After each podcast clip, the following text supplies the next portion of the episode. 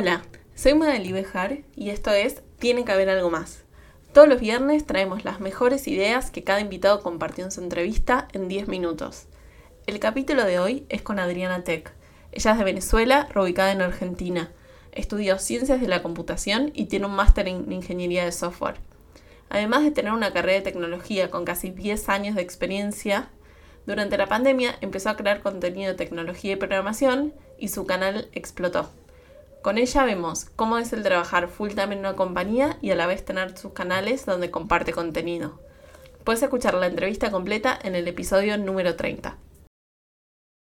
Volviendo a la parte de contenido, ¿qué fue algún momento muy sorprendente que te haya pasado gracias a los videos o a la exposición que empezaste a tener? Bueno, primero cuando empezaron a llegar colaboraciones, eso fue genial. Fue como al fin algún beneficio de hacer esto estoy viendo, como tangible, ¿no? Eso fue, fue uno de los momentos geniales. Y otra cosa genial es que gracias a eso conocí a un montón de gente en todo el mundo de, que crean contenido, también de programación. Suena rarísimo, pero por ejemplo estoy en un grupo de WhatsApp de TikTokers programadoras, o sea, es como... Uy. Qué bien. Genial, sí. ¿Cuántas son? Y en ese grupo como ocho más o menos. La mayoría están en México. Y además en español son creadoras. Sí, sí, en español todas. Claro, re específico. Por eso son solo ocho. Sí, exacto. Está bueno. Por parte de esto que decías de las colaboraciones, para quien no tiene idea de cómo es hacer contenido y el tiempo que ya contaste que lleva, vos tenés pensado primero si lo querés monetizar o no y cómo lo harías, qué estrategia utilizarías.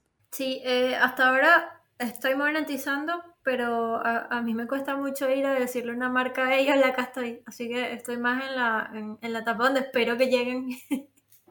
y por ahí ya, ya bastante lo he monetizado, sí. No a nivel de poder vivir de eso, ¿no? Pero normalmente llegan marcas como de, de cursos, de reclutadoras, de, de programadores, ese tipo de cosas.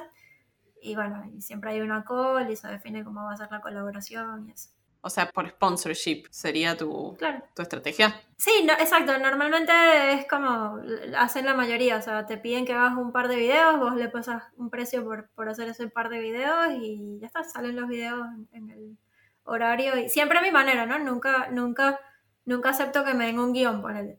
O sea, es como vos decime exactamente qué producto quieres que vea, yo analizo, también trato de ver con quién estoy colaborando, ¿no? No, no quiero meterme en nada raro eh, analizo bien qué es lo que es y, en base a eso, bueno, ¿qué, quisieras que hable de tu producto? Entonces te dicen, bueno, me gustaría que hagas énfasis en tal cosa, bueno, listo. Y depende de quién sea la marca, te piden o no te piden un video primero, por ejemplo, antes de publicarlo. ¿Y qué te imaginas para el futuro de todo esto? La verdad no sé.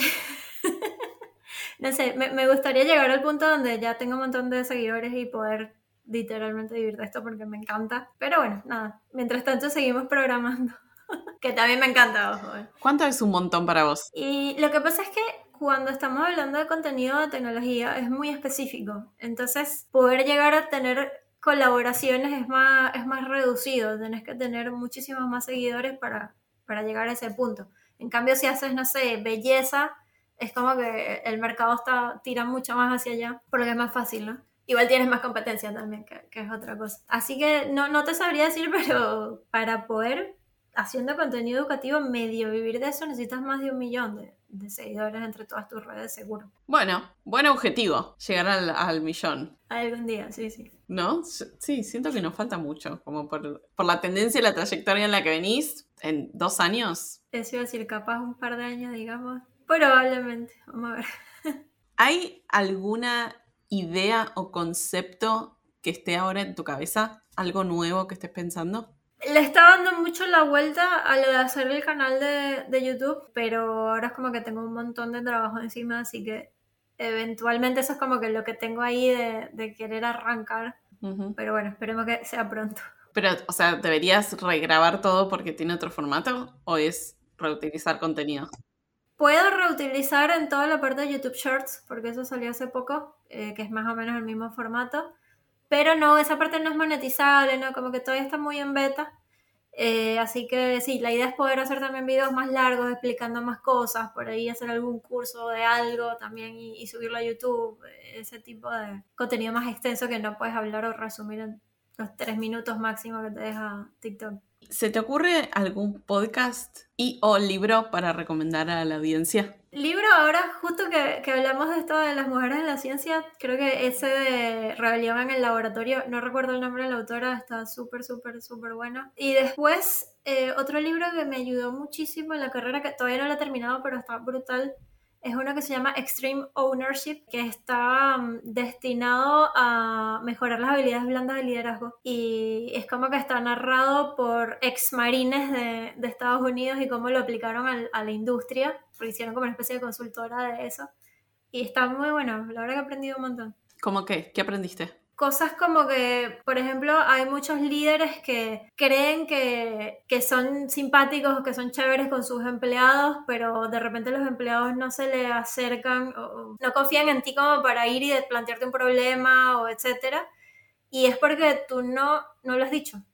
O sea, por ahí creen o te ven como una persona eh, súper que está muy arriba o, o que sabe mucho. Entonces como que mucha gente no se atreve y si tú no vas y les dices, pueden hablar conmigo lo que, lo que quieran, aquí está abierta mi oficina, eh, no, no va a pasar. O sea, cosa que yo eso nunca me lo hubiese imaginado, pero es cierto. Y así un montón de cosas más. Y en cuanto a podcast, ¿hay algo que se te venga a la cabeza? No soy muy de escuchar muchos podcasts.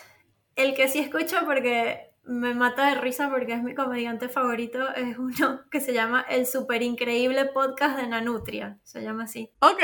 Empieza por N, sí. Él es un comediante venezolano, Nanutria se llama, que a mí la verdad su humor me encanta, pero es un humor como muy inocente. Yo, yo soy muy de... No me gusta mucho el sarcasmo, la ironía, como que si, si es humor inocente. Me recuerda, por ejemplo, en Argentina a Mellera. Es un humor así parecido. Y de hecho creo que han trabajado juntos. Y su podcast está bueno porque no es solo comedia, habla de muchos temas de, también de tecnología, de la actualidad, de un montón de cosas que me, está muy entretenido, la verdad. Me gusta, esto no había salido hasta ahora. ¿Y tenés alguna rutina o hábito que te sea muy funcional y nos puedas recomendar? Que pasa que la cuarentena cambió absolutamente todas la, las rutinas, ¿viste?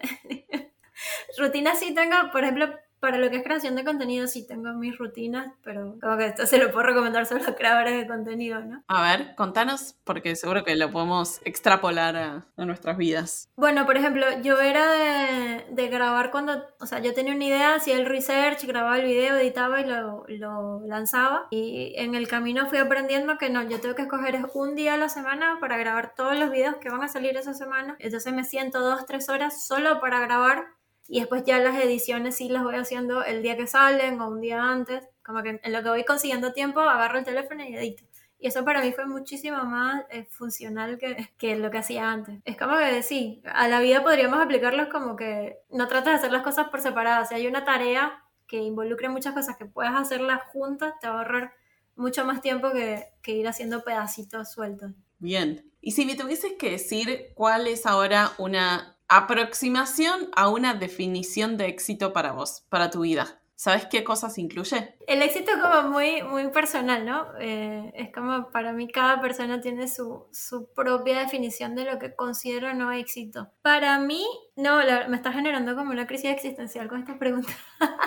Ay, perdón. No, no, no, tranquila. Para mí es estar tranquila. Hay, hay algo que, que para mí es súper importante, más allá de si está feliz o no está feliz, es estar tranquila. Esa para mí es la definición de felicidad, estar tranquila. O sea, que no haya ningún problema serio, que no haya algo que me esté carcomiendo la cabeza, que quizás eso, en teoría, llegar a mi vida en un momento donde siento que ya tengo todo resuelto esa, y que puedo estar tranquila porque ya tengo todo resuelto, eso sería una definición propia de éxito, sí. Sí, es verdad que es muy personal, por eso me gusta, me gusta escuchar y compartir para cada uno, porque creo que es un catálogo de opciones para quienes nos escuchan, que ya, viste, el éxito no tiene que ser más, no sé, ganar un millón de dólares al mes y tener un yate, viste, como ese tipo de cosas quedaron medio...